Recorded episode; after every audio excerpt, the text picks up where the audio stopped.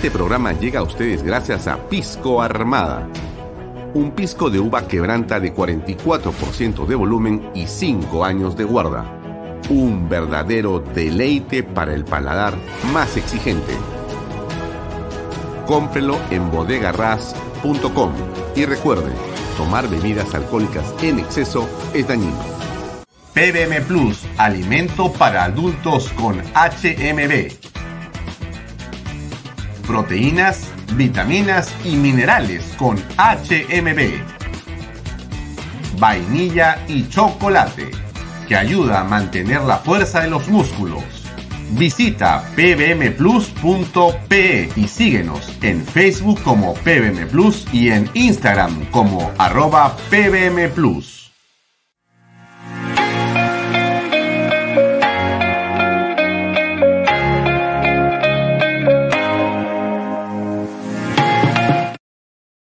Bienvenido a la familia Sarcleti. Contamos con más de 20 años construyendo momentos especiales en más de 21 establecimientos ubicados en Lima y provincias. Tenemos la variedad de carta más grande para compartir en familia, con amigos o simplemente tomarte un tiempo para ti. ¿Estás listo para vivir la experiencia Sarcleti? ¿Cómo están amigos? Muy buenas tardes, gracias por acompañarnos, por estar con nosotros en Bahía Talks por Canal B, el canal del Bicentenario. Nos pueden seguir en mis redes sociales, las de Alfonso Valle Herrera. Nos pueden seguir y ver toda la información que desplegamos sobre lo que está ocurriendo en el país a través de eh, la plataforma canalb.pe, donde también pueden ver este programa en directo, por las aplicaciones también, y nos pueden seguir también por las redes sociales del diario expreso.com.pe o expreso.tv y nos pueden seguir también los domingos por PBO Radio. Bien, eh, sí, lo que está ocurriendo en concreto es que la Fiscalía está llevando a cabo una serie de operativos junto con la DIVIAC para detener a personas que presuntamente están vinculados en actos de corrupción justamente alrededor del presidente de la República, Pedro Castillo Terrones, quien a esta hora se encuentra en Arequipa o seguramente debe estar volando para la ciudad de Lima. Eh, a esta hora el titular es bastante claro y concreto. Eh, se lo voy a poner aquí. La DIVIAC y la Fiscalía ingresaron a la residencia de Palacio después de casi 40 minutos de estar apostados eh, dentro de los jardines del palacio en la parte posterior por desamparados, pero impedidos de entrar por la seguridad de eh, eh, la policía o de los agentes de seguridad o del ejército que custodian la residencia del palacio. De una manera incomprensible, estas personas han detenido el accionar tanto de la policía Nacional como de la Fiscalía que están realizando una eh, diligencia de enorme importancia y es básicamente eh, detener a la cuñada del presidente, a la hermana de la esposa del presidente, la hermana de Lilia Paredes es la señorita Jennifer Paredes, que a estas alturas, según lo que la fiscalía está eh, teniendo como información y como corroboración, eh, necesita ser detenida, apresada para, me imagino, realizar las corroboraciones, las investigaciones que se necesitan, que se requieren para saber qué está ocurriendo en realidad en torno a una serie de obras con presupuesto público que se están o se estaban llevando a cabo en la zona de Cajamarca. Al alcalde de la zona de Anguía, el alcalde también ha sido detenido. Los, eh, digamos, amigos de la zona Jennifer Paredes que estaban en torno a este tipo o a estas obras también han sido detenidos. Y todo esto está ocurriendo en los últimos minutos. Y estamos en este momento, eh, digamos, eh, observando un documento que le vamos a poner a ustedes en unos segundos, que es el petitorio que se le hace al, a la policía en el sentido de que se busca y se tiene que detener a Jennifer Novela Paredes Navarro, ya se ha hecho lo propio con José Nenil Medina Guerrero, con Hugo Johnny Espino Lucana y con Angie Stephanie Espino Lucana. Falta que se detenga por pedido de la Fiscalía en un oficio enviado a la DIPIAC a Jennifer Noelia Paredes Navarro, que es nada más y nada menos la cuñada de Pedro Castillo Terones que vivía o por lo menos moraba en la residencia de Palacio de Gobierno. Así están las cosas en este momento. El coronel Herbie Colchado, líder del equipo especial de la Policía Nacional del Perú, ha logrado ingresar a Palacio de Gobierno y está tratando de detener a la señorita Jennifer Paredes, cuñada de Pedro Castillo. Les repito, los detenidos a esta hora son José Nenil Medina Guerrero, Hugo Johnny Espino y Lucana Angie Stephanie Espino. Falta la señorita, que ya es una prófuga a esta hora, Jennifer Paredes. Así están las cosas en este momento. ¿Qué fue lo que pasó con el alcalde de Anguía? Déjeme darle un poquito de contexto para poder eh, saber exactamente qué cosa ocurrió. Tengo acá algunos videos que están llegándome en este momento y que quiero compartir con ustedes. Deme medio segundo para ponerlos donde debe ser y que usted los pueda ver aquí en Vayatox y en Canal B, el canal del Bicentenario. Pero le voy contando el contexto de la noticia. Antes que nada, le cuento que hoy día tenemos invitada a la doctora Marta Chávez. Va a estar con nosotros a las 7 y cuarto, 7 y 20 eh, de la eh, noche. Ya le envié el enlace que corresponde para que ingrese y nos pueda acompañar en el análisis de la coyuntura y otros temas de importancia, por cierto, nacional. Pero la foto que está, digamos, en la mente de todos nosotros es esta, perdón, esta. Así es, esta es una imagen de Canal N, están todos los canales transmitiendo Básicamente tenemos la imagen de canal N, que es el momento en el que no puede ingresar. En el que no puede ingresar. Eh, tengo una noticia de último momento. Un segundo, por favor. Sí, perdón, les sigo contando. Entonces, eh, esta es la imagen de hace minutos.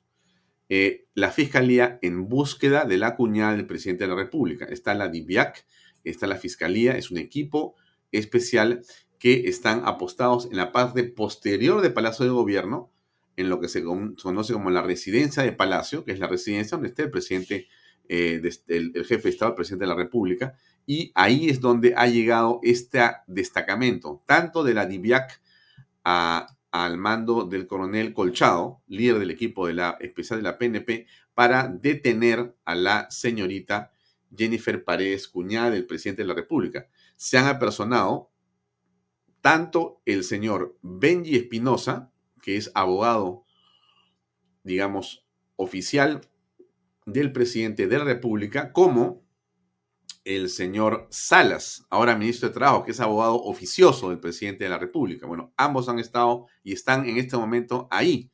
No sé si ellos tienen algún tipo de, me imagino que Benji Espinosa sí, pero no sé si el señor Salas tiene algún tipo de autoridad para representar al presidente en una diligencia que tampoco es al presidente, porque ni Benji es abogado de Jennifer, ni el señor Sala es abogado de nadie. Y la que tiene que hacer ahí las cosas es la fiscal y más bien si se ponen, eh, digamos, impertinentes, detener a Benji Espinosa y detener al ministro Salas por obstrucción de la justicia. Ese es en verdad lo que tiene que ocurrir, porque, perdónenme, pero esto es algo que tiene que ver con una diligencia que está llevando a cabo la fiscalía con la policía en búsqueda de una prófuga de la justicia. Aquí no tiene que hacer nada Benji, que es abogado de otra persona, que no tiene nada que hacer acá. Y tampoco tiene nada que hacer aquí el eh, señor Salas, pero en lo absoluto. Eh, por más que sea Benji el abogado de Lilia Paredes y del presidente Pedro Castillo, no tienen nada que hacer porque ninguno de ellos es abogado de la señora Jennifer Paredes. Además, lo hemos visto claramente en las diligencias que se llevaron a cabo en el Congreso de la República. Así que, dicho esto, eh, estamos en realidad en una situación de absoluta, ¿qué le puedo decir? Crisis, minuto a minuto, porque todos estamos esperando a ver qué cosa va a ocurrir, qué cosa va a ocurrir. Déjenme ver si tengo aquí el documento que quería mostrarles efectivamente. Este es el... Quiero mostrarles, antes de pasarle la atención de las personas que he comentado, déjenme compartir con ustedes eh, lo que es ah, la resolución de la Corte Superior Nacional de Justicia Penal Especializada. Ya la tengo acá y se las voy a compartir. Denme, denme, denme un segundo, que tengo mucha bulla donde estoy ahorita. Un ratito, acá está. Efectivamente. Ahí tienen el documento. Esto es una orden de detención. Dice ahí, octavo juzgado de investigación. Déjenme hacerlo crecer un poquito yo para leerlo acá. Perdónenme. ¿ah? Ahí está. Octavo Juzgado de Investigación Preparatoria Nacional, expediente número tal, juez Justiniano Romero Raúl Wenceslao, especialista, no leo el nombre, disculpen usted, Ministerio Público y Especial de Fiscales contra la Corrupción del Poder. Delito, lavado de activos. Pro, agraviado, Procuraduría Pública ad hoc. Asunto, atendiendo el escrito sumillado requerimiento de detención preliminar registro e incautación de bienes muebles e inmuebles, documentos, dinero, joyas, computadoras, entre otros bienes vinculados al delito, formulado por el magistrado Hans Alberto Aguirre, Huatuco, fiscal provincial del equipo especial de fiscales contra la corrupción del poder, segundo despacho, y considerando antecedentes, requerimiento fiscal.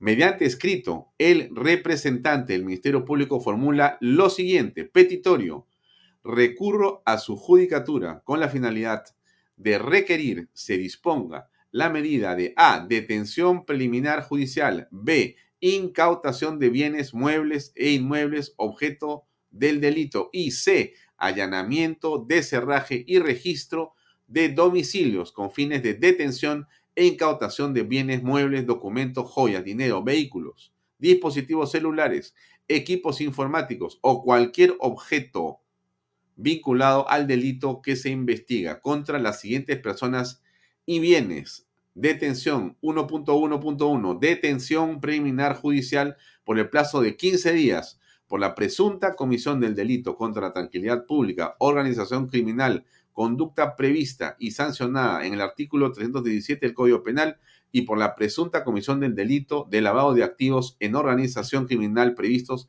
en los artículos 1, 2, 3, concordado con el artículo 4 del decreto legislativo número 1106, debiendo concordarse además con el decreto legislativo 1249 y la ley número 30077.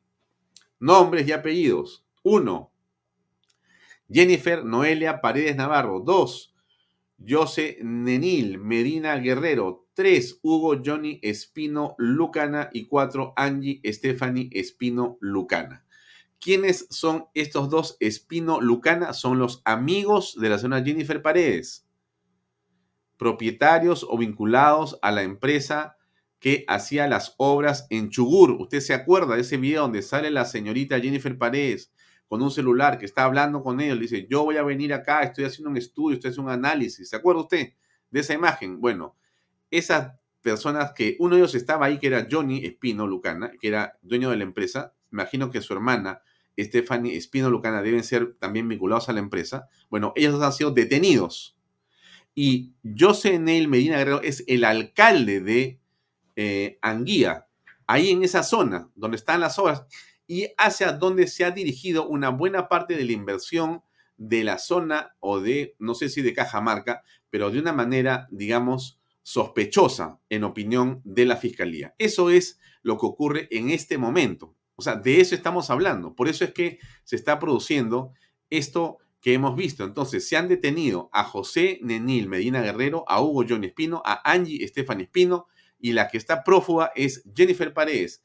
A esta hora, yo no sabría decirle, porque tengo en diferentes monitores, diferentes imágenes de varios canales, si es que está detenida o no, porque no sabemos si ella está ahí. De repente está corriendo por Palacio de Gobierno, se ha escondido bajo una cama. Palacio es gigantesco. Palacio es gigantesco. Si usted quiere esconderse, el mejor lugar para esconderse es Palacio de Gobierno, porque además tiene catacumbas, porque también se puede usted esconder. O sea que eso es imposible que la puedan capturar si es que está ahí y ella quiere, digamos, no eh, ponerse a derecho. Pero hay un tema todo esto tiene una explicación política, por supuesto, ¿no? Pero vamos a ponerle un poco de imágenes para hacer más, eh, digamos, eh, visual lo que ha ocurrido el día de hoy. Le voy a colocar acá el video de la detención, la detención de el alcalde José Medina Guerrero. Es una de las eh, imágenes de la detención. Tengo varias, porque a estas alturas nuestro equipo ya produjo una serie de contenidos. Le pongo este de lejos y después uno de cerca para que usted vea lo que pasó hoy en Lima. El alcalde estaba acá. El alcalde de la zona Anguía estaba en Lima, ha sido detenido de una manera casi, eh, digamos, cinematográfica. Les muestro las imágenes. Rico, ahí conduzca. ¿Ah? Ahí, que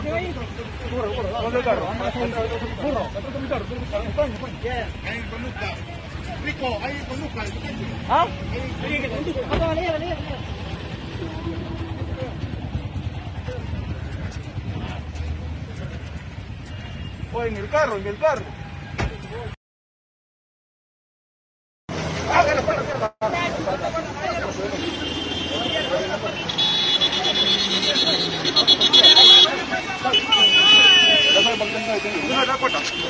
¿Por qué está, está, está de esa manera? Señor, baje. Estamos al derecho. ¿Qué pasa?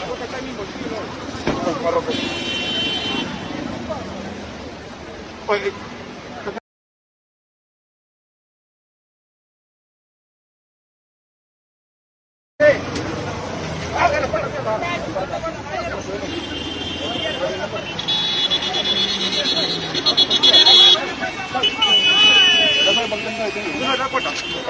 ¿Por qué está, está, está de esa manera? Baje. Estamos al derecho. ¿Qué pasa?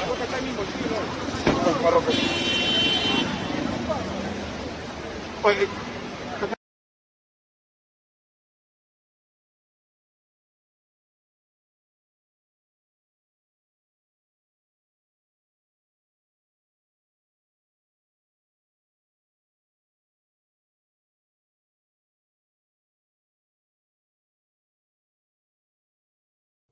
Audio, por favor. Disculpe usted que me haya quedado mudo. Es la emoción del momento. Pero bueno, le estoy explicando a usted lo que está pasando. Todo esto está en este momento en desarrollo, estimada eh, señora y señor que ve este programa Bahía Talks. Está en desarrollo.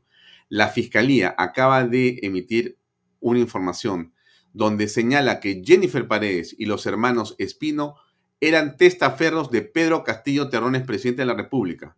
El equipo especial del Ministerio Público indica que el mandatario habría liderado una organización criminal junto con el actual ministro de Transportes, General Alvarado, antes de Vivienda, y el alcalde de Anguía, José Medina Guerrero. ¿Quién es José Medina Guerrero? El que está viendo usted en pantalla.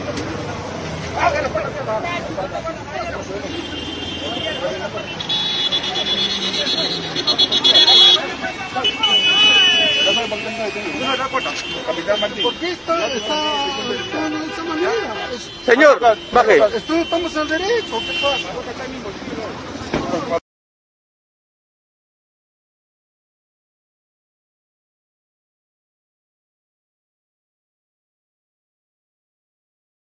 Perdónenme usted por el micrófono apagado. El que está en pantalla es el señor José Nenil Medina Guerrero. José Nenil Medina Guerrero es el alcalde de Anguía.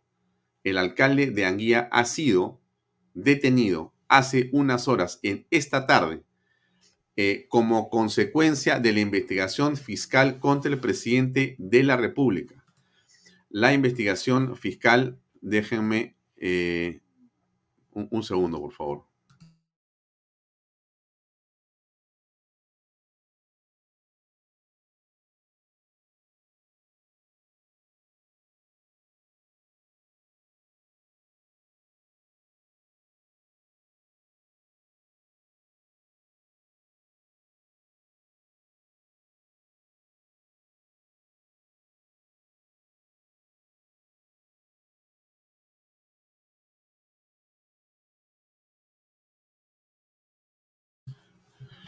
Perdone usted estas interrupciones, pero es que estamos recibiendo la información en este momento que se está procesando y le estoy contando justamente lo que ocurre.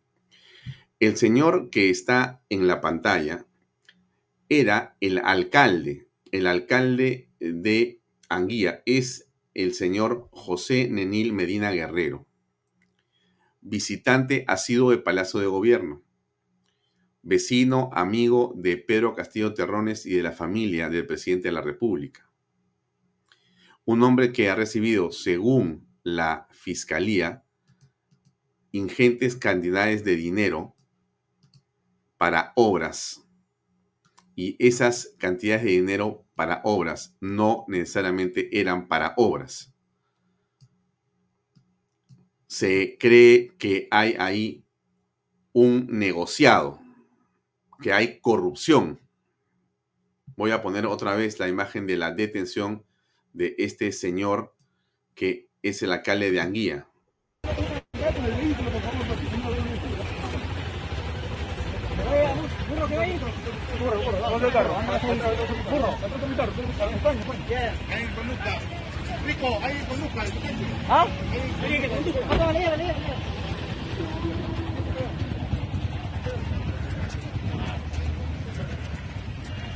en el carro, en el carro. Una de las razones por las que el equipo especial de la Fiscalía, que lidera Marita Barreto, solicitó la detención preliminar de Jennifer Paredes, cuñada del presidente Pedro Castillo, José Mena Guerrero, alcalde de Anguía, y los hermanos Hugo, Johnny y Angie Stephanie Espino Lucana, los que yo les he dicho que están detenidos, ese grupo de personas, ¿por qué? La fiscal Barreto pide que se detengan estas personas porque integrarían una presunta organización criminal que se benefició indebidamente con obras públicas en Cajamarca, cuyo principal jefe sería nada más y nada menos que el jefe de Estado, Pedro Castillo Terrones. Al respecto, la Fiscalía estableció roles. Los lugartenientes de esta red serían Medina Guerrero, el alcalde que usted ve ahí, y el actual ministro de Transporte, Gainer Alvarado, antes de vivienda. Los testaferros, Hugo y Stephanie Espino Lucana, Jennifer Paredes Navarro, Walter y David Paredes Navarro, estos dos últimos hermanos de la primera dama Lilia Paredes. Esto es lo que está ocurriendo en este momento. En Palacio de Gobierno está en este momento la DIVIAC con la Fiscalía en una diligencia tratando de detener a la cuñada de Pedro Castillo, a la hermana de eh, la primera dama Lilia Paredes, a la señorita Jennifer Paredes, la que usted recuerda en las imágenes en Cajamarca, hablando en las comunidades para hacer, dice que obras y no sé qué tipo de estudios, análisis o levantamiento de información. Todo eso, según la fiscalía, era parte de un montaje de una presunta organización criminal que se benefició indebidamente con esas obras públicas, cuyo principal líder es Pedro Castillo Terrones. La red estaría, estoy leyendo información que está procesándose en este momento y que viene de la Fiscalía. La Fiscalía ha establecido en su tesis de investigación que los lugartenientes de esta organización serían Medina Guerrero, el alcalde que usted ha visto y que está en la imagen, él, a quien le tienen también acá, le enseño para que lo vea.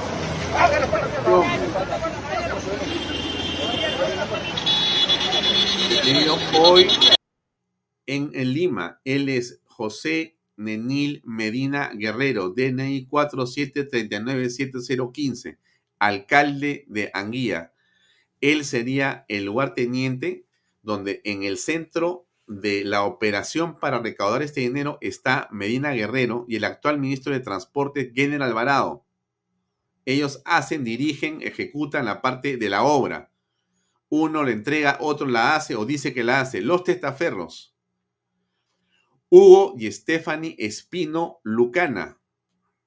Jennifer Paredes Navarro, Walter y David Paredes Navarro. Estos dos últimos, hermanos de la primera dama Lilia Paredes. La señora Paredes, la que ustedes han visto con una cara de, digamos, ser una persona bastante eh, tranquila, sosegada y al lado del presidente de la República, siempre, eh, digamos, eh, con mucha tranquilidad. Pues ella y los hermanos de ella, no digo ella porque no se ha dicho que ella está metida en el tema, pero los hermanos de la señora estarían involucrados en esto que está ocurriendo en el país. Parece increíble, pero es cierto. Esto que están viendo en la pantalla para los que recién se conectan es la orden de captura de estas personas. Este es el documento que viene por parte y que ha ido a la fiscalía y que de la fiscalía ha ido al Poder Judicial para que el Poder Judicial, de acuerdo a lo que se ha evaluado, finalmente se acepte la detención de esas cuatro personas. Yo no sé, porque no tengo la segunda página de este documento, no sé si hay otras personas más después de esto. O sea, no sé si ahí dice, si usted ve en la parte de abajo, 1, 2, 3, 4. No sé si hay 5, 6 o 7. Tendría que ver el documento de ver si me lo consiguen. Pero en todo caso, lo importante es saber que a esta hora está la DIVIAC ya más o menos eh, eh, aproximadamente 30 minutos, aproximadamente 40 minutos dentro de la residencia de Palacio de Gobierno, dentro de la residencia. Han estado tratando de entrar durante casi 40 minutos y la seguridad del presidente de la República o la seguridad de la casa de la, residencia presidencial no los dejaban entrar. Llegó Benji Espinosa, abogado del presidente de la República, y aparentemente él fue el que eh, abrió la puerta, cosa que como decimos aquí nos parece extraña, salvo que el señor Benji se haya, digamos, presentado como abogado de la señora Paredes, de, de, de Jennifer Paredes, pero si no, no tenía ahí nada que hacer. También llegó el ministro Salas, que siempre está, como decíamos ayer, donde revienta el cohete, aparece Salas, sale de una caja. Pero en fin, ese es otro tema. Bien, eso es lo que estaba pasando. Si usted no lo ha visto, se lo pongo otra vez. Esta es la detención del alcalde de Anguía, que sería uno de los que integran la red criminal que la fiscalía dice que a la cabeza está Pedro Castillo Terrones y que desvían dinero para beneficiarse de él ilegalmente. O en el carro, en el carro.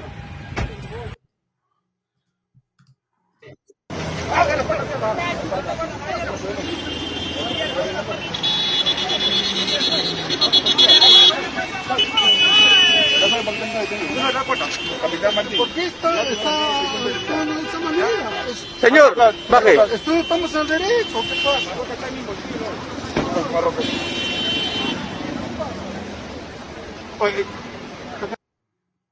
Bueno, esto es eh, algo que está en pleno, en plena evolución. Esta situación está recién comenzando. Tiene para seguramente algunas horas la diligencia.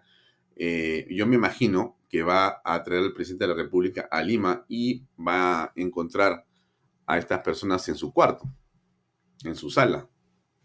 Y ahí debe estar seguramente el dormitorio de Jennifer Paredes. La orden de detención, solamente se lo vuelvo a eh, resaltar porque si no estuvo usted, se la está perdiendo, se lo voy a decir. ¿Qué cosa pueden hacer? ¿Cuál es el petitorio? El petitorio es A. Detención preliminar judicial. B. Incautación de bienes muebles e inmuebles, objeto del delito. Y C allanamiento de cerraje y registro de domicilios con fines de detención e incautación de bienes muebles, documentos, joyas, dinero, vehículos, dispositivos celulares, equipos informáticos o cualquier objeto vinculado al delito que se investiga contra las siguientes personas y salen los cuatro que usted ya conoce. Tres hay detenidos, hay una cuarta persona que es la hermana de Lilia Paredes, la esposa de Pedro Castillo, que a estas alturas parece prófuga. Probablemente, como dice Gina Maggiolo, ya se fugó la chica. Bueno, vamos a ver qué cosa ocurre. Bien, son las 7 de la noche. Increíble que esto pase en el país. Pero bueno, es parte de nuestra eh, política. Así funcionan las cosas. Eh, esto es lo que era el titular eh, más temprano, simplemente que el equipo especial de la PNP había detenido al alcalde de Anguía. Esto es realmente algo insólito, ¿no? Eh, él ha sido detenido, insisto, a pedido del equipo especial de fiscales contra la corrupción del poder. Esa es la, forma como se ha denominado a este grupo de personas que están investigando lo que pasa alrededor del presidente Castillo y los ministros de Estado. Y él está siendo llevado a la sede de la División de Investigaciones de Delitos de Alta Complejidad, DIVIAC. Medina, de 31 años, es señalado como uno de los operadores de una presunta red criminal que lideraría Castillo Pedro Castillo Terrones. Va a estar bajo detención preliminar por 15 días. ¿Quién lo ha sindicado este señor? Nada más y nada menos que Bruno Pacheco. Y ha dicho que él es uno de los operadores de la presunta red criminal en el gobierno eh, de Pedro Castillo. ¿Qué más les puedo contar? Eh, la cercanía entre Pedro Castillo y el alcalde de Anguía se habría corroborado a través de las visitas que el alcalde realizó a Palacio de Gobierno, se lo dije antes. Solo entre agosto y diciembre del año pasado, Medina se reunió con el presidente al menos en nueve oportunidades. Me parece el colmo, ¿no? No una, no dos, no tres, no cuatro, no cinco, no seis, no siete, no ocho, nueve. No desde que es presidente. Escucha bien lo que le estoy contando yo. Entre agosto y diciembre del año pasado se ha corroborado que el alcalde detenido hoy ha estado en Palacio, se ha reunido con Pedro Castillo nueve veces. Nueve veces. La primera reunión fue el 7 de agosto por alrededor de dos horas apenas iniciado el gobierno del Castillo. El 21 de agosto el alcalde acudió a la Casa Militar de Palacio para una nueva cita con el jefe de Estado, esta vez por tres horas. Al día siguiente retornó a la Casa Militar. El 30 de agosto ingresó por cuarta vez a la Casa de Gobierno y se reunió con Castillo desde las 9 y, 3 y 13 de la noche hasta las 11 de la noche, casi dos horas. Su ingreso coincide con el de un grupo de cinco personas presentadas como particulares, a unos de ellos con cargos en Petro Perú. Medina también visitó otros ministerios como vivienda, construcción y saneamiento entre enero y abril de este año, de la producción en marzo último, energía y minas en febrero pasado y desarrollo agrario y riego en septiembre y octubre del 2021. Él es, ese que está en la foto, que lo hemos visto detenido el día de hoy, es José Nenil Medina Guerrero, alcalde de Anguía, Además, la Fiscalía maneja la información que da cuenta de un mayor presupuesto para la ejecución de obras en Anguía comparado con años anteriores. La Fiscalía también ha detectado que el alcalde realizó coordinaciones con el sobrino del jefe de Estado, Fray Vázquez, prófugo de la justicia, según un reporte de llamadas al que accedió el medio determinado. Vázquez se comunicó con Medina el 30 de agosto, el 9 y 10 de octubre pasado en varias ocasiones. Bueno, eso es lo que le puedo contar a esta hora de este señor que se llama José Nenil Medina Guerrero, sindicado como el cajero de Pedro Castillo. Este hombre, este hombre que ustedes ven acá, es sindicado como el cajero de Pedro Castillo y ha sido capturado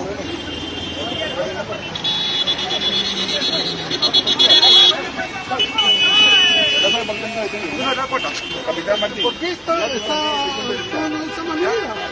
Señor, baje. Estamos al derecho. ¿Qué pasa?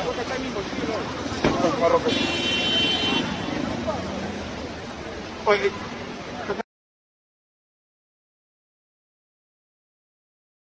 Disculpen ustedes por estas bajadas de volumen, pero estamos con 30 cosas aquí mirando lo que está ocurriendo. Pero ya les conté la historia de este señor, de este señor que está en pantalla. Este es el alcalde de Anguía. Este es, en opinión de la Fiscalía, el cajero de Pedro Castillo. El cajero de Pedro Castillo. Eso es lo que dice la tesis fiscal. En la investigación que está haciendo la Fiscalía, ha detectado que se han llevado mayores presupuestos de los que normalmente iban. Y todo esto tiene que ver con una serie de investigaciones que se han venido llevando a cabo en las últimas semanas. Y vienen siendo millones tras millones, tras millones, tras millones. Y las obras se van empezando a distribuir. Acá haces una obra, la haces en otro ministerio, en fin, es todo un engranaje hecho para torcer los reglamentos, para torcer la ley y para beneficiarse de manera ilegal con obras a dedo que se entregan seguramente en la idea de la fiscalía y en la sospecha de lo que vemos nosotros eh, para beneficio de la familia del presidente Pedro Castillo. Eso es lo que a estas alturas parece ser. Parece ser.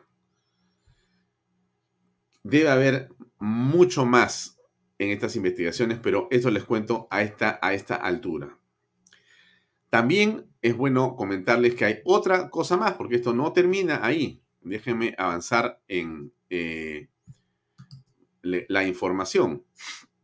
La Fiscalía abrió una investigación a Aladino Irogoin Chávez, escolta del presidente Pedro Castillo y a su hija Wendy Irigoyen Peralta por presuntas irregularidades en contrataciones con el Ministerio de Transportes y Comunicaciones.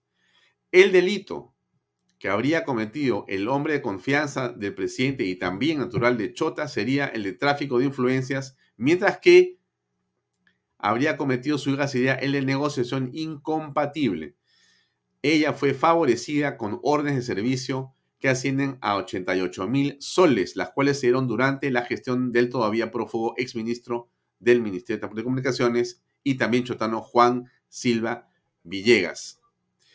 Aladino Irigoyen también ha sido señalado por Bruno Pacheco como parte de un perverso sistema de corrupción, puesto que se habría percatado o encargado, perdón, de recibir sobres con sobornos en el marco del proceso de ascensos de las Fuerzas Armadas y en la Policía Nacional de Perú. Esto es parte de la tesis fiscal. Por eso pongo ahí, Fiscalía abre investigación. Ustedes se están dando cuenta, amigos, lo que está ocurriendo. O sea, eh, el presidente dice que él es inocente. El presidente dice que la prensa inventa las cosas. Yo me pregunto si lo que usted está viendo en este momento es una invención de la prensa. O sea, lo que hace eh, la escolta del presidente, lo que hace la hija de la escolta del presidente, los sobres eh, de dinero para los ascensos militares, la plata encontrada en el baño de Palacio, lo que eh, se ha hecho con las obras en, y con el alcalde detenido. ¿Todo eso es un invento de la prensa? No, eso es algo que está ocurriendo en la realidad de los hechos. Deme un segundo, por favor.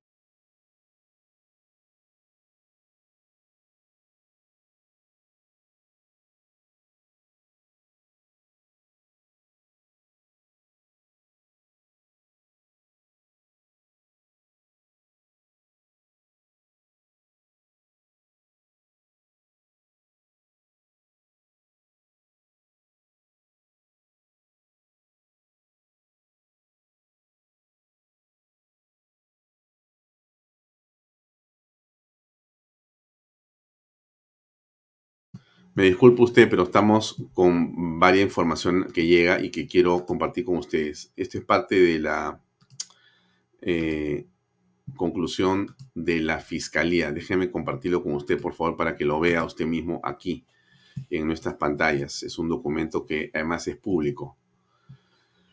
Conclusión que se arriba se desarrollará en el presente requerimiento teniendo en cuenta pluralidad de agentes estructura de la organización criminal, elemento personal, elemento temporal, elemento teleológico, elemento funcional, elemento estructural. Jefe, liderada por el presidente de la República en funciones José Pedro Castillo Terrones, cabecillas.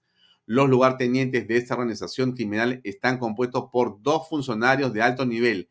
El primero es el ministro de Vivienda, Construcción y Saneamiento, Gainer Alvarado López. Y el segundo es José Nenil Medina Guerrero, alcalde del distrito de Anguía, en la provincia de Chota, Cajamarca.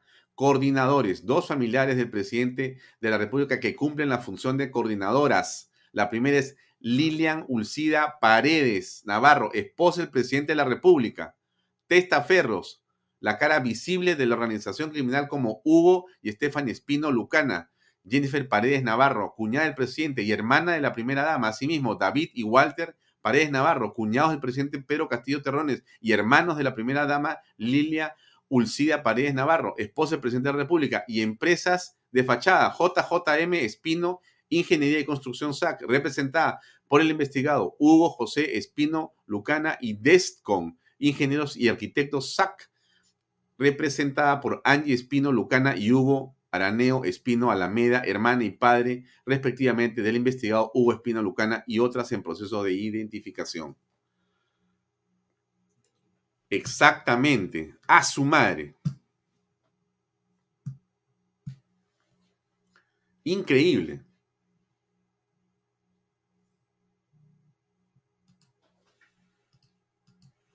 Tremenda historia, como dice Magda Cuellar.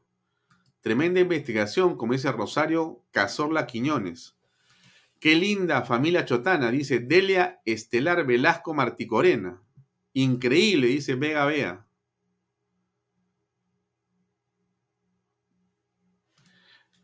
Esto, como suele pasar en la historia, la realidad supera cualquier ficción. Y yo le aseguro que si usted se ponía a escribir una historia de corrupción, no la hacía así. No la hacía tan bien. Está metida la esposa del presidente de la República la esposa del presidente de la República. Coordinadores, dice, dos familiares del presidente de la República que cumplen la función de coordinadores. La primera es Lilian Ulcida Paredes Navarro, esposa del presidente de la República. Toda la familia, toda la familia metida completamente. Los sobrinos, los cuñados, la esposa y el cabecilla, que dice que no sabe nada y que a él nunca le encontrarán nada.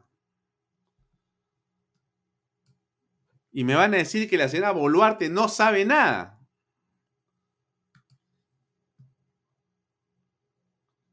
¿Qué cosa más está esperando el Congreso de la República en este momento?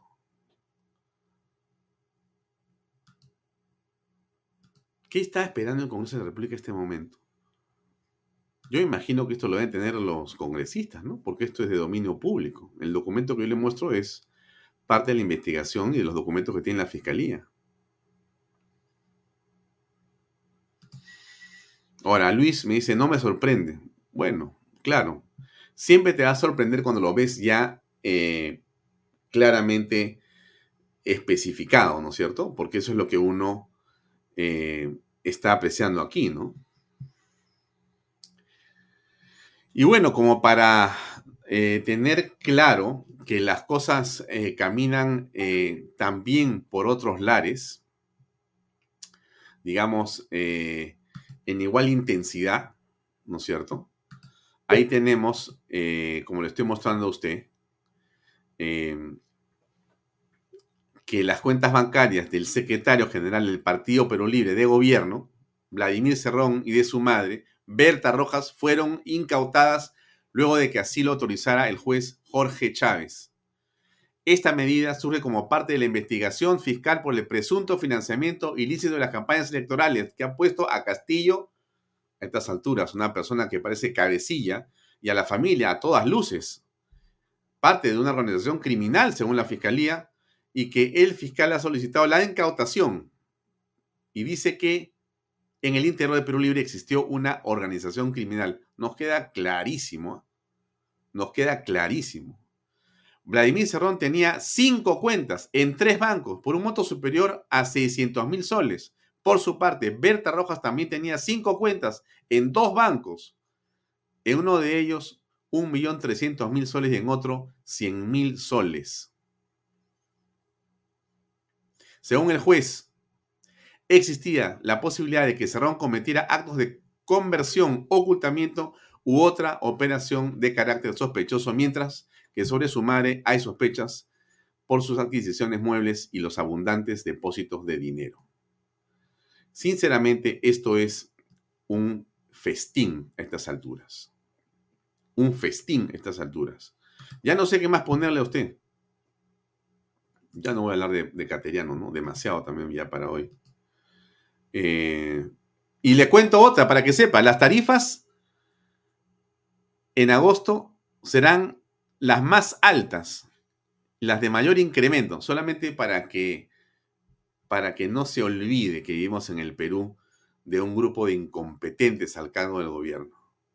Que el consumo privado se debilitó en el mes de julio, como señala este índice de Big Data en el consumo, elaborado por el BBVA, eh, eh, información de BBVA y elaborado por nosotros. Y para terminar, antes de conversar con la doctora Marta Chávez, el 72% de peruanos señala tener deudas en su hogar según encuesta. 72% sí tienen, o sea, ¿me entiende? Temor a perder el empleo. 62%.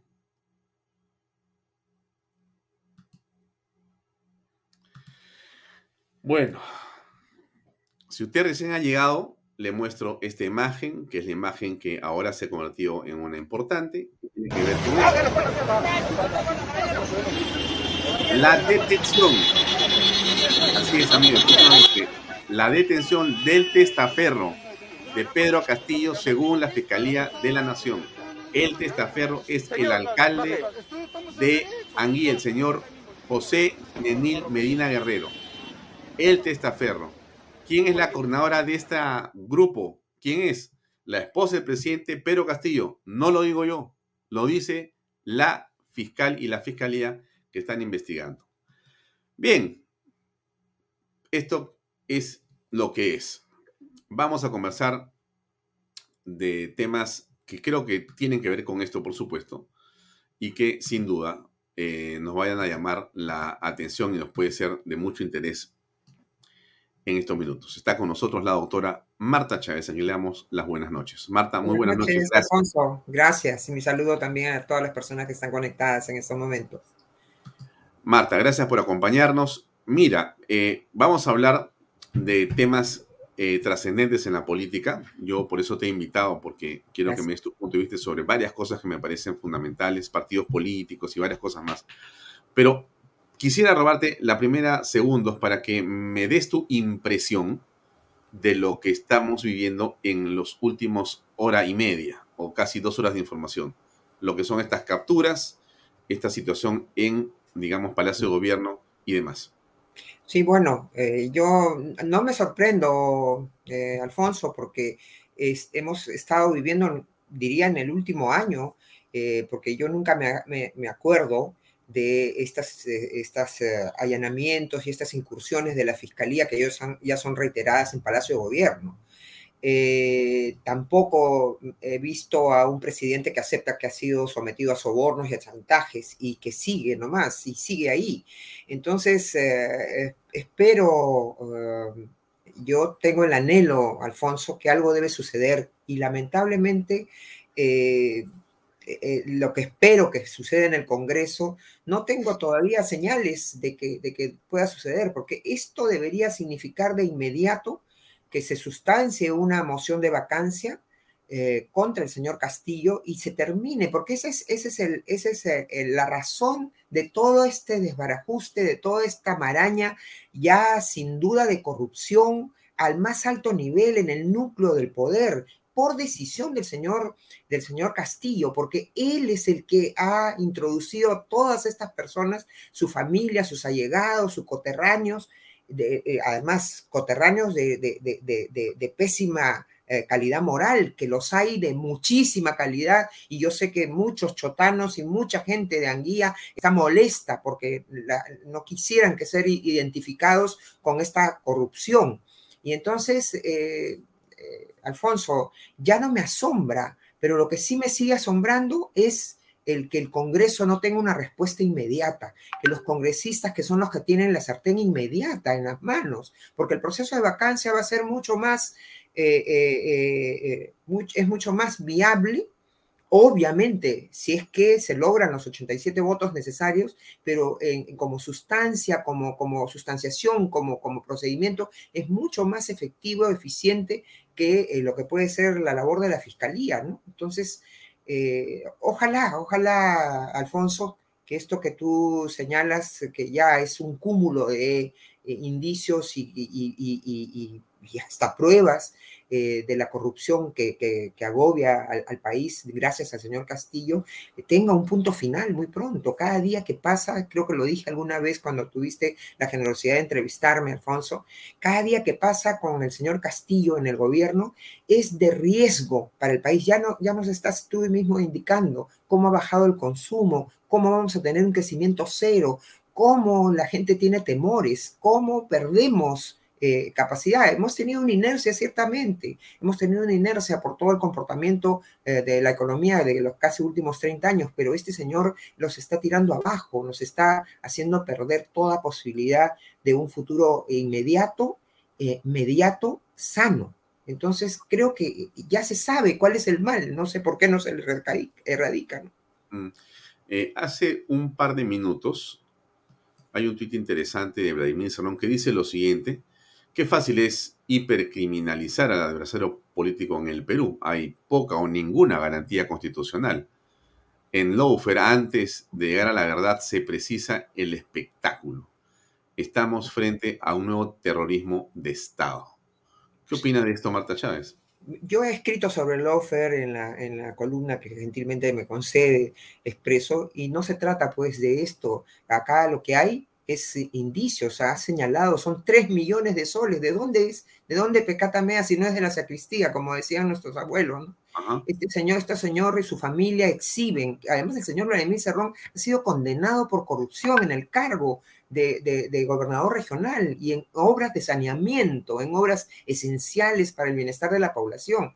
Y, que además de esto, su familia la señora, entiendo, la, mamá del señor Cerrón es una profesora. Que, ¿De dónde puede tener? Yo siempre he sostenido, Alfonso, que quienes ejercen una actividad política, quienes ejercen un cargo público, en el, caso de ellos, y me incluyo yo, se invierte, se nos invierte la, la, la, la probanza cuando hay dinero que no, hay, no es explicado. Si un funcionario público no puede sustentar el origen de cada sol que tiene en su poder, entonces tiene que presumirse que es un acto de corrupción, que está sometido en corrupción. Y entonces yo no me explico cómo estas gentes tienen estos, estos millones, ¿no? Y entonces hay que suponer, pero es nada de lawfare ni, ni nada de, eh, porque el lawfare significa utilización del, del, aparato, del aparato de justicia de un país para perseguir al enemigo aquí se está persiguiendo a, corruptos eh, eh, indiciarios y, hasta corruptos eh, ya sentenciados. Hmm. Ahora, la pregunta que entonces viene a continuación es algo que surge de tu reflexión. ¿Qué ocurre? ¿Qué pasa? ¿Qué sucede con el Congreso de la República? ¿Cuál es tu explicación a estas alturas, Marta? ¿Se pudo vacar con 105 votos a Vizcarra? Y no 87 después de este despliegue de casos que hay para todos los gustos, tamaños, colores, sabores. Es impresionante. En fin, ¿qué pasa? Sí, yo creo que también ahí jugaba el hecho de que teníamos un periodo muy corto, eh, Alfonso, de, gestión. Eh, un año y cuatro meses nomás porque éramos un congreso complementario. ¿no? Eh, y hay gente que sabía que ya se terminaba sus plazos, ¿no? Eh, en julio terminábamos y entonces no se aferraba más. Acá tienen un horizonte de cuatro años más en que quieren mantener prebendas. Y yo creo además que intuyo, y lo comparto contigo, Alfonso, yo creo que en la elección complementaria del año 2000 se, se ensayó un fraude, porque hay bancadas que yo no me explico cómo estuvieron que ya incluso han desaparecido, ¿no? Y, pero el fraude lo, perfeccionaron y lo hicieron mejor en la elección del año 2021. Y entonces han logrado introducir personas eh, que son, eh, eh, que son y, y, es parte de todo un fraude en el que de inicio estaba la alternativa del señor Castillo, ¿no? por el hecho mismo de la, de la postulación de la señora Dina Boluarte. Si la señora Dina Boluarte era tachada como debió serlo, era ex, excluida de la, de la plancha presidencial del señor Castillo, se caía esa plancha, porque ya se había caído la vicepresidencia del señor Cerrón.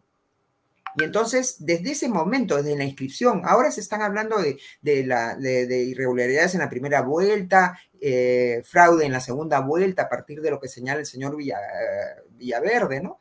pero yo creo que son, son momentos en los que ellos han entrado en, ese, en esos eh, momentos, pero la sola candidatura de la señora eh, Boluarte nos prueba, me prueba a mí, me da la convicción de que esto vino ya desde mucho atrás. Y entonces todos estos dineros y esta, eh, esta, estas ocurrencias, seguro que me vas a preguntar de, del tema también de la acusación de traición a la patria, de la sesión del intento de ceder eh, eh, territorio a Bolivia, tiene que ver con dineros que se han venido dando al señor Cerrón, al señor Castillo desde el año 2018 por lo menos y que se cambia entonces estos ofrecimientos de territorio por dinero y de gran dinero ha habido que ha venido desde mi punto de vista de Venezuela y de Bolivia para generar este fraude y poner a esta gente eh, ya con una, con una, con una eh, diríamos, uh, con un plan de destruir el país y de enriquecerse con la corrupción. Y entonces yo creo que estamos frente a eso, eh, Alfonso. O sea, o sea, ¿tú crees, eh, Marta, que lo que estamos apreciando no es que han entrado a delinquir, a robar. Esto es un plan, o sea, esto ya no se ha producido porque, en fin, ya están ahí, sino venían con ese plan y esa estrategia clarísimamente. Tengo, yo tengo, tengo esa convicción, eh, Alfonso, eh, y, y, quizás lo que pasa es lo siguiente, de repente no tenían esta, este, dentro de su plan no estaba previsto que desde el primer momento esta gente comenzaba, comenzara como aves de rapiña ¿no? Pero esta gente ha llegado con, como aves de rapiña, ya por su, por su condición personal, por, su condición eh, poco ética, ¿no? Que está demostrada en, en, el entorno del señor Castillo y de su familia. Entonces, eh, están haciendo, o sea, eh, en el cumplimiento de ese plan de destruir al país y apoderarse de, de, de, de nuestro Estado, esta gente se ha dedicado además a, a, echar mano de inmediato, con desesperación, como si fueran unos pirañitas, ¿no? De, eh, todo lo que podían ver y lo que, todo lo que podían agarrar. Y por eso es que ya tenemos las pruebas de que como aún antes de que se declare los resultados de la segunda vuelta, ya se estaban repartiendo, haciendo las repartijas. Lo acaba de sacar el diario Expreso, ¿no? Estaba haciendo las repartijas y el valor y el precio que tenía cada puesto. ¿No? Entonces, eh, yo creo que así se han juntado estas dos cosas. Un plan que va más allá del señor Castillo, que va más allá del señor Cerrón y que, desde de mi punto de vista, eh, ancla en Bolivia, en Venezuela y en Cuba, ¿no? Y eh, el señor Castillo ha resultado simplemente un operador ante la imposibilidad que sea el señor Cerrón por haber sido condenado eh, por acto de corrupción, ¿no? Entonces, y este señor Castillo y todo el grupo que tiene detrás de familia y amigos han encontrado, pues no han tenido la, diríamos, la paciencia necesaria y han comenzado a robar desde antes de eh, eh, incluso hacerse del poder.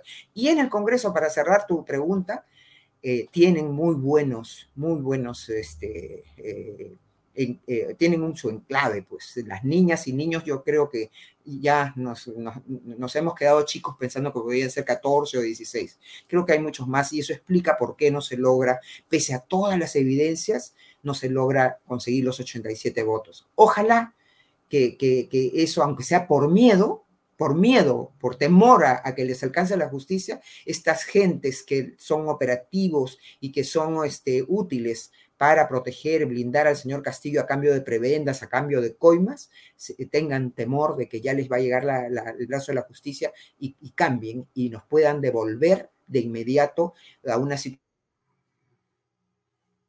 Mm. hubo un tema con el internet de la doctora Chávez, o me parece. Se ha detenido. Eh, Omar, ¿estás ahí conectado?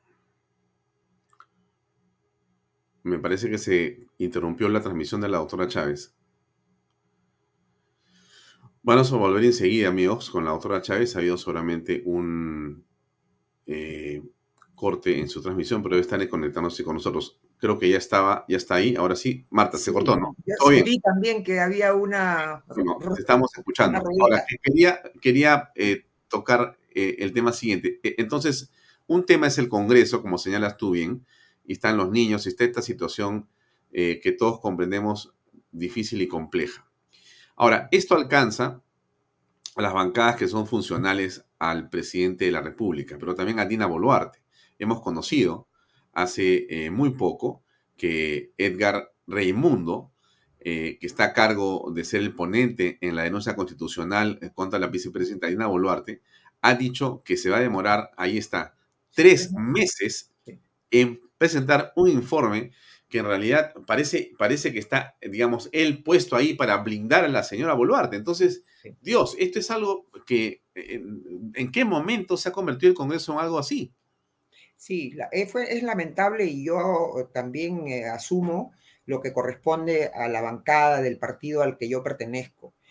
Eh, la, la, bancada del partido al que yo pertenezco y de otros partidos que no son eh, eh, parte de esta, de esta estrategia de, blindaje al señor, al señor Castillo y a, la señora Boluarte, sin embargo, se descuidaron, se distrajeron, ¿no? Y permitieron, y, la señora Rocío, la presidenta de la, de la Subcomisión de Acusaciones Constitucionales, tiene que explicar y dar cuenta. ¿no? De eh, por qué propuso, porque claro, yo he sido miembro de la Subcomisión de Acusaciones Constitucionales varias veces, y claro, a veces hay personas que piden eh, yo quiero ser, yo quiero tener, ser delegado de esta acusación, pero un momentito, las demás personas cuando se enteran, ¿no? Y cuando se, se sabe por la, por la agenda de la subcomisión, eh, hemos dicho, no, esta persona no puede porque es del grupo de tal persona o tal otra, y se ha evitado, pero permitir que se le asigne un caso y confiar en la reconsideración, las reconsideraciones son muy difíciles de conseguir, Alfonso. Ya pensar en que una reconsideración se puede eh, eh, eh, romper alguna decisión ya es, es, complicado. Y ya lo hemos visto pues con la, con la, la, la, abstención muy, muy prudente de, esta gente que, que blinda al, señor Castillo, se, no se pudo conseguir la, la, la, reconsideración, ¿no? Ha sido un descuido de las bancadas democráticas, diríamos, del bloque democrático. Ha sido un descuido, decididamente. Ahora, eh, para avanzar en la conversación, hace, digamos, unas horas, el eh, congresista eh, Wilson Soto presentó finalmente el informe que precisa la responsabilidad de Pedro Castillo en el asunto de la traición a la patria. No sé si has tenido oportunidad de darle una leída o tienes idea de lo que ha ocurrido. ¿Qué piensas al respecto? He leído sus 89 páginas y yo creo que está bastante bien sustentado pero ahí nos vemos nuevamente y, claro, plantea la acusación primero por antejuicio, es decir, por delito penal, ¿no? Eh, ahí se requiere menos votos, porque luego ese, eso va a ser eh, objeto de un, juicio penal en el Poder Judicial, ¿no? Eh, plantea también en el juicio político la inhabilitación por cinco años del señor Castillo, pero ahí sí necesitan 87 votos. Y entonces estamos como en el caso de la vacancia, ¿no? Eh, eh, entonces, eh, lo más próximo de, a partir, si es que se aprueba eso, sería acusarlo por delito penal, en cuyo caso puede ser, va a ser sometido a un proceso penal, ¿no? Pero no puede ser objeto, pues, de, una, de una sanción hasta que no se defina la suerte en el, en el proceso penal, ¿no? Mm. Hay 87 votos para la vacancia, como dice el texto que tengo ahí. 67 para la inhabilitación y 51 para la suspensión. No, no, yo creo que no. Este, de, acuerdo al reglamento, el artículo primero, el artículo 89 del reglamento es el que se refiere al procedimiento de acusación constitucional y muy claramente dice que para acusar, para aprobar la acusación eh, por, por, materia penal se requiere la mitad más uno del número de miembros del Congreso sin participación de la comisión permanente. ¿no? Eh, luego, eh, para la acusación por infracción a la Constitución, como ahí sí se permite destituir y se permite inhabilitar y suspender, también se requieren esos, esos 66 votos y es mucho más fácil, perdón, como para, para, inhabilitar, para suspender, como no hay un proceso, un juicio penal, cuando se acusa, cuando hay juicio político y se acusa de infracción, el, el, el número se, se eleva de votos, se eleva al mismo nivel que la vacancia. Entonces es muy, es muy lejos. Eh, lo más cercano es la posibilidad de que se pueda acusar por delito de traición a la patria, el artículo 325 del Código Penal, y entonces se, con 66 votos, se abra juicio penal al, al, al, señor. Pero hay una sentencia del Tribunal Constitucional que a mí me parece un poco complicada, que es que dice que cuando se acusa de delito sí. hay que esperar la sentencia del Poder Judicial. Y entonces estamos eh, prácticamente... Complicado, ¿no? Así es, así es. Ahora, eh, ¿a ti te da la impresión que el presidente ha actuado, actúa en, digamos, una forma que obstruye la justicia y eso puede ser una flagrancia o eso es un exceso? No, yo creo que sí es una flagrancia el, el obstruir la justicia, eh, no, tan, no por, por, por, no declarar, porque al final no. es una falta moral, ¿no? Porque él tiene derecho a, a guardar silencio, sino por el ocultamiento de personas que, que, que, que son uh, eh, eh, requisitoriadas por conductas delictivas. Entonces, ese es un delito flagrante de, de ejecución continuada, o sea, es un delito actual que se va cometiendo cada día. Y entonces, Pero no pasa nada. Sí, pues lamentablemente, Aún. lamentablemente. Lo que, lo que, pasa es que decididamente, el la, de acuerdo a la Constitución, es que la Constitución no se pone en el caso que tengamos un pillo de presidente de la República. No se ha puesto en, en ese caso, ¿no? Y entonces eh, eh, tiene, hay, un, hay un blindaje especial, una inmunidad especial para que un presidente pueda ser acusado ¿no? Sí puede ser investigado, pero no puede ser acusado sino por algunos delitos, entre ellos traición a la patria, entre ellos este, eh, eh, eh, impedir el funcionamiento de las autoridades electorales o el Congreso, etcétera.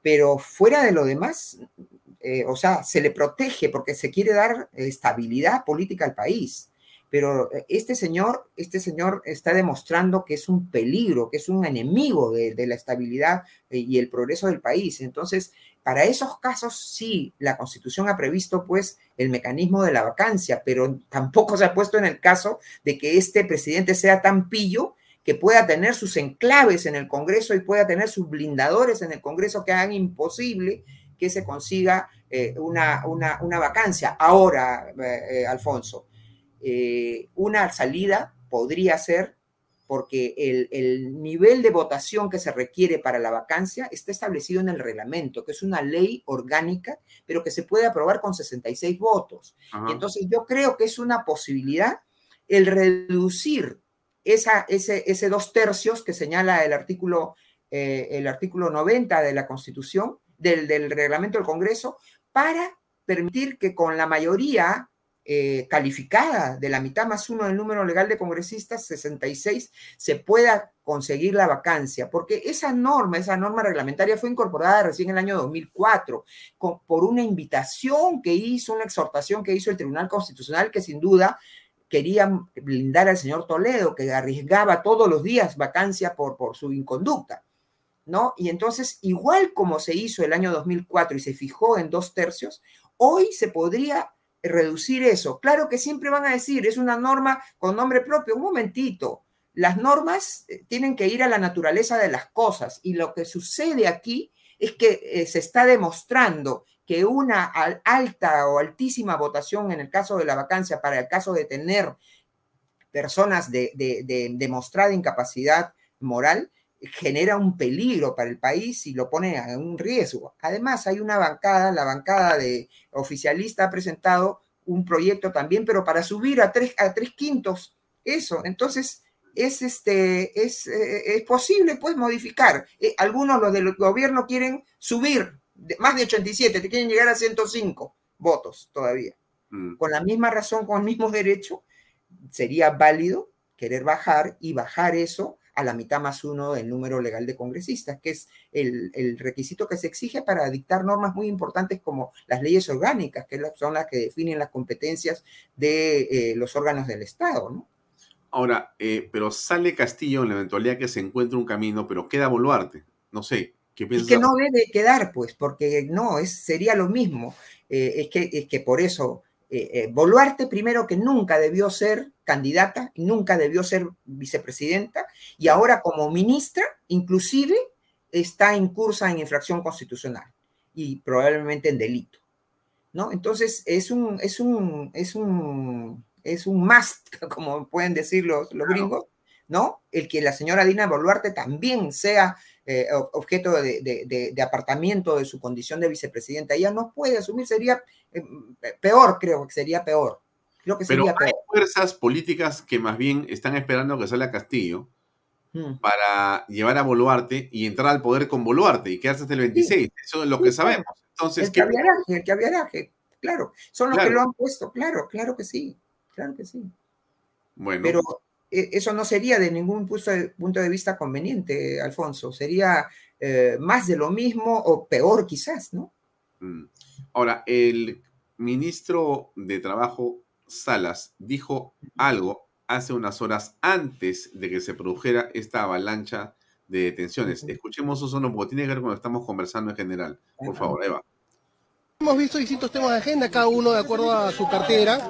Por supuesto que le hemos expresado nuestra preocupación también por este informe. Como ministros no dejamos de ser ciudadanos, no dejamos de ser peruanos y no dejamos de ser demócratas.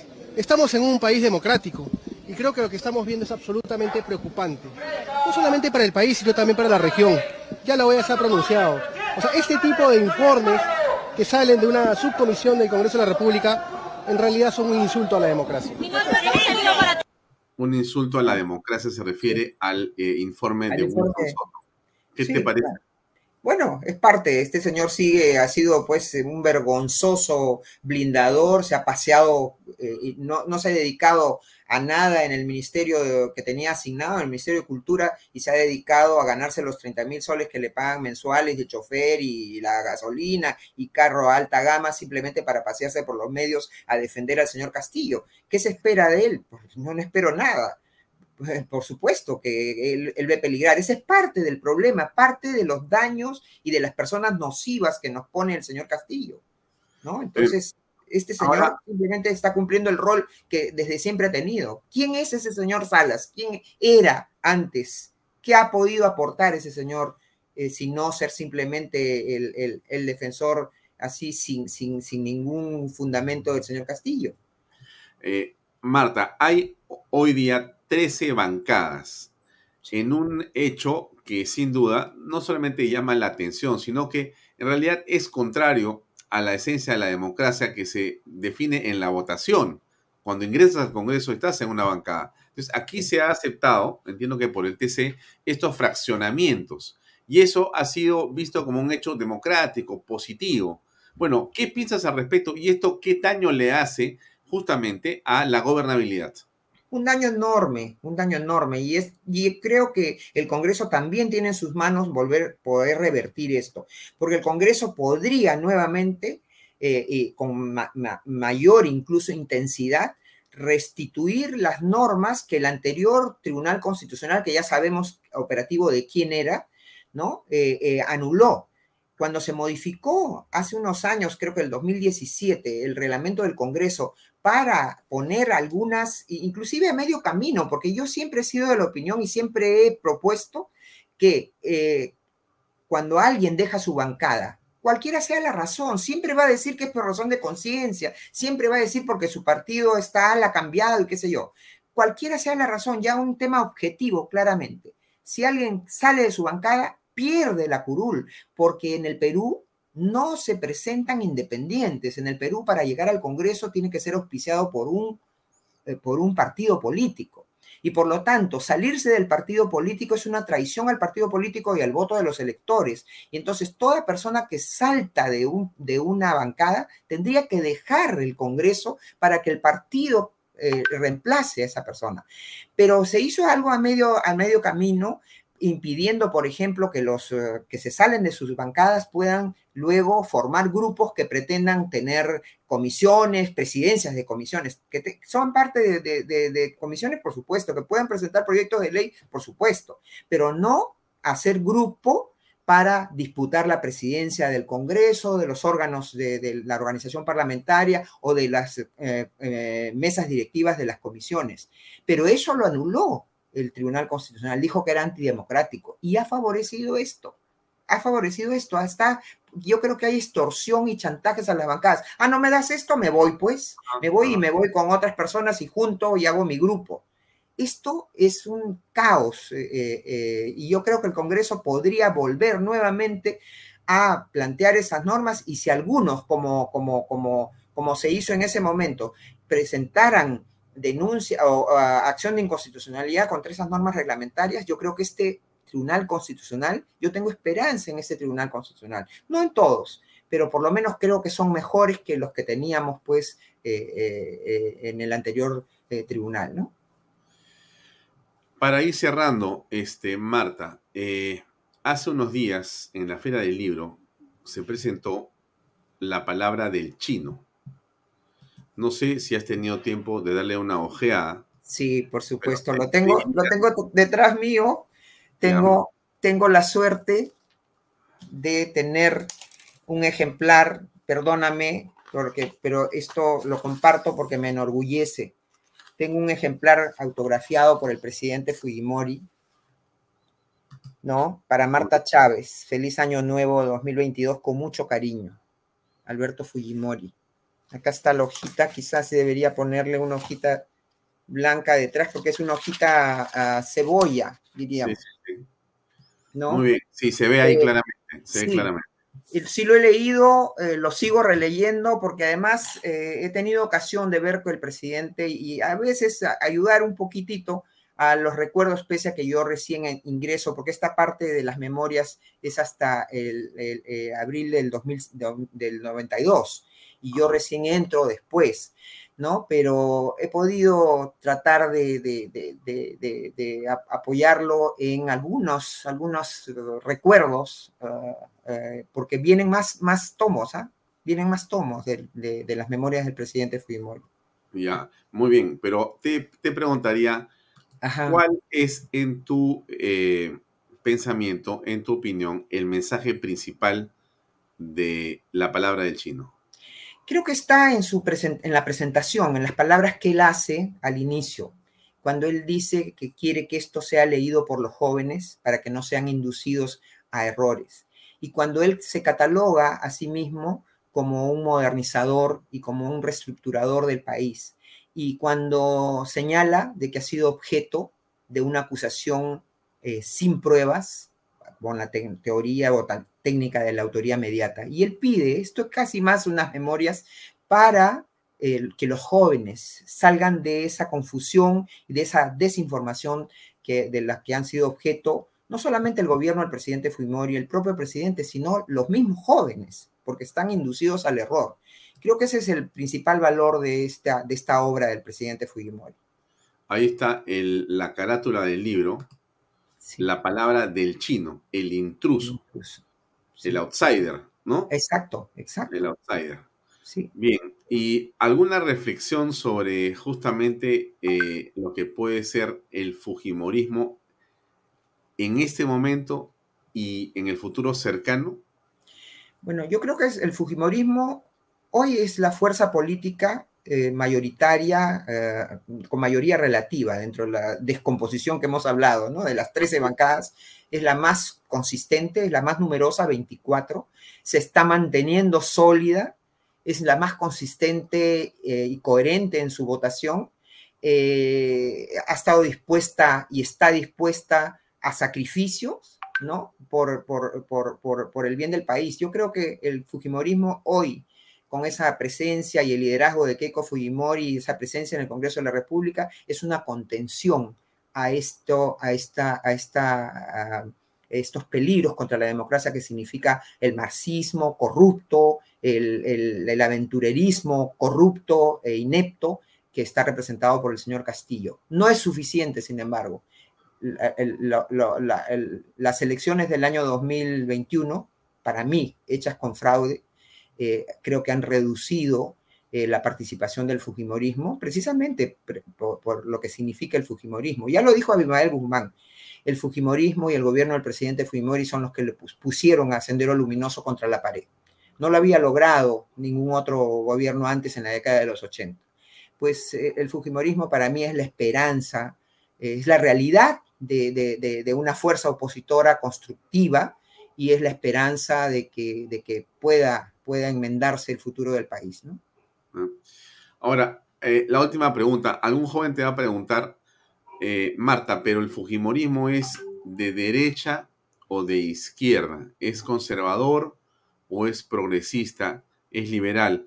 Eh, que son las discusiones en muchos lugares.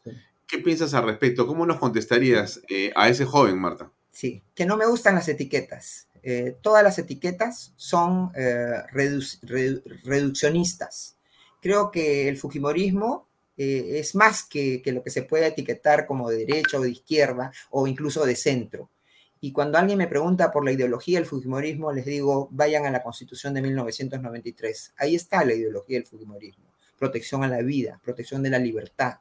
Un Estado eficiente, lo menos intrusivo en la actividad, una, una, iniciativa privada que sea la fundamental, la principal, y el Estado sí para, hacer lo que le, toca, proteger la organización política eh, de, ese, de, ese, Estado eh, y, estar donde la iniciativa privada no puede, ese Estado subsidiario pero es un Estado eh, eh, donde, donde debe primar la libertad de las personas, ¿no? El respeto a las personas. E, eso es, yo les contestaría eso. Escucho un poco así como en medio este, doctrina social de la iglesia, como, eh, no sé, porque ese rol subsidiario, ¿no? Tiene, tiene una connotación parecida, ¿no? Me parece haber escuchado parte de eso, ¿no? Lo que, bueno, lo que tiene la Carta Magna, ¿no? Lo que tiene... Bueno, es, el aporte que hizo la, doctrina social de la Iglesia, ciertamente, cuando hubo el proceso de industrialización y la gran tragedia social que significó eh, la, inexistencia de un derecho protector ¿no? Fue en los momentos de la, creación del derecho laboral. Yo soy laboralista desde, cuna, ¿no? Y entonces eh, sí, lo tengo muy claro, pero no se quede ahí, ni tampoco es que dependa de conceptos religiosos, ¿no? No, no, no, no, no, pero está ahí presente. Muy bien. Eh, algo que también que, decía el doctor Raúl Ferrero Rebagliati, ¿no? En sus obras y que fue mi profesor, tuve la suerte que fuera mi profesor, decía él algo que es cierto tanto Estado como sea necesario y tanta libertad como sea posible. Creo que eso es lo que, lo que, lo que es necesario tener claro, ¿no? Marta, gracias por tu tiempo, muy amable por habernos acompañado esta noche en Vaya Talks y hasta una próxima pronta oportunidad. Muy amable. Encantada, Alfonso, gracias. Buenas noches, muchas gracias. Buenas noches. Bien amigos, era la doctora Marta Chávez. Ella ha estado con nosotros casi 40 eh, minutos y ha sido muy amable en estar eh, en la reflexión sobre la coyuntura política, sobre lo que está pasando en este día tan complejo y difícil. Yo les recuerdo simplemente en medio de qué estamos, de una detención eh, de los familiares y de los colaboradores más cercanos a la familia del presidente de la República. lo que ha dicho la fiscalía es que la señora Lilia Paredes también es coordinadora junto con Jennifer Paredes de este grupo que está enquistado en Palacio a cuya cabeza está el presidente de la República. Esta es la detención del testaferro del presidente de la República. El testaferro, no lo digo yo por si acaso, lo dice la fiscalía. Él sería el alcalde, el alcalde de Anguilla, sería el testaferro de Pedro Castillo. Pedro Castillo es el centro y este señor que están viendo ustedes ahí es el alcalde que ha sido hoy detenido más o menos creo que a eso de las 4 o 5 de la tarde.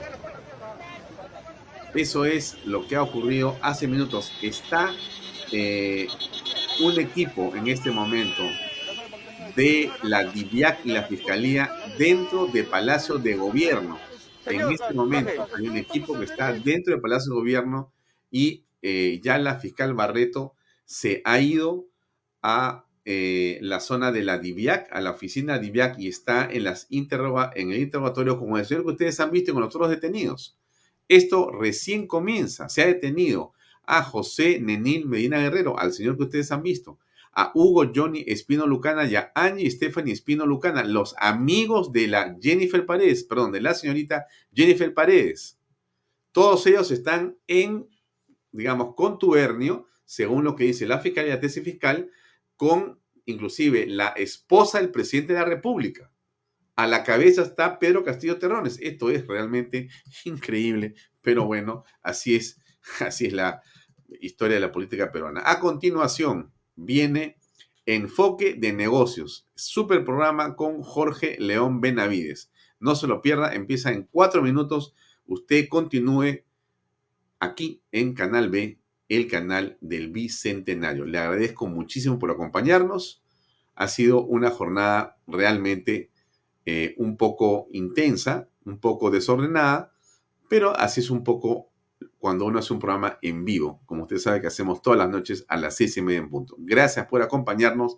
Mañana le contaremos en qué estado se encuentra. Si no me equivoco, el día jueves o viernes está el presidente, está el presidente en la fiscalía. Esto es de no acabar, ¿ah? Qué impresionante. Y Castillo dice que es que somos los medios los que estamos en contra de él fabricando pantallas, dice.